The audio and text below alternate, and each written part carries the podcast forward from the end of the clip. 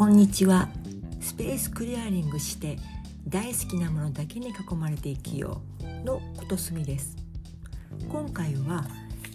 え、物にも旬があるということを知ろうというお話です。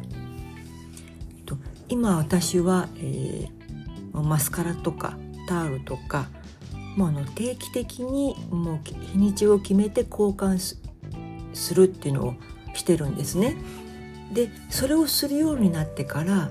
えー、気づいたことがあります。で何を気づいたかというとやっぱり物にも旬があるということ。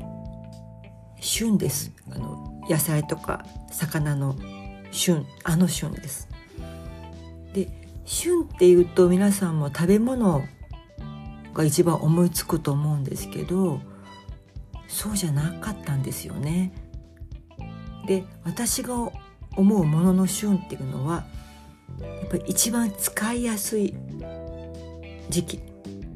でそのものの能力が最も発揮される期間これが旬だと思ってます。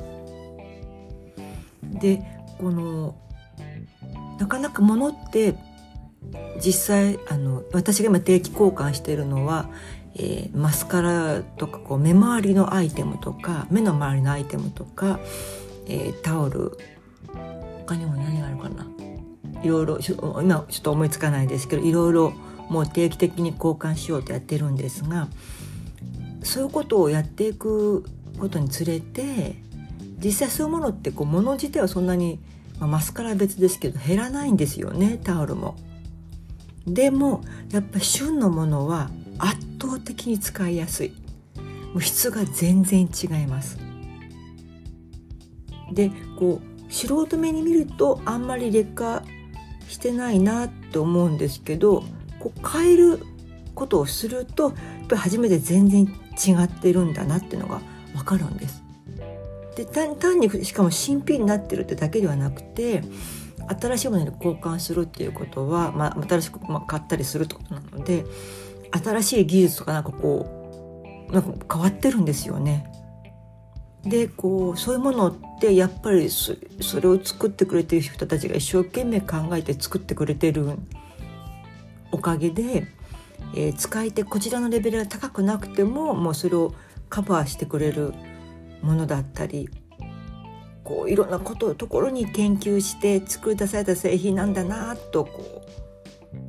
作り手のもののここものがここに私のところまでやってくる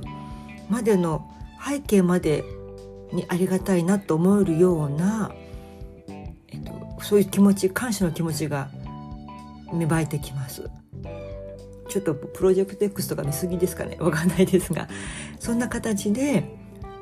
本当これはもうあの大体私はその例えばタオルとかでしたら、えー、1ヶ月に1回かな？顔のタオルは。で体のタオルは1年に1回。ちょっと長いですかね。1年に1回。でマスカ目周りのアイテム、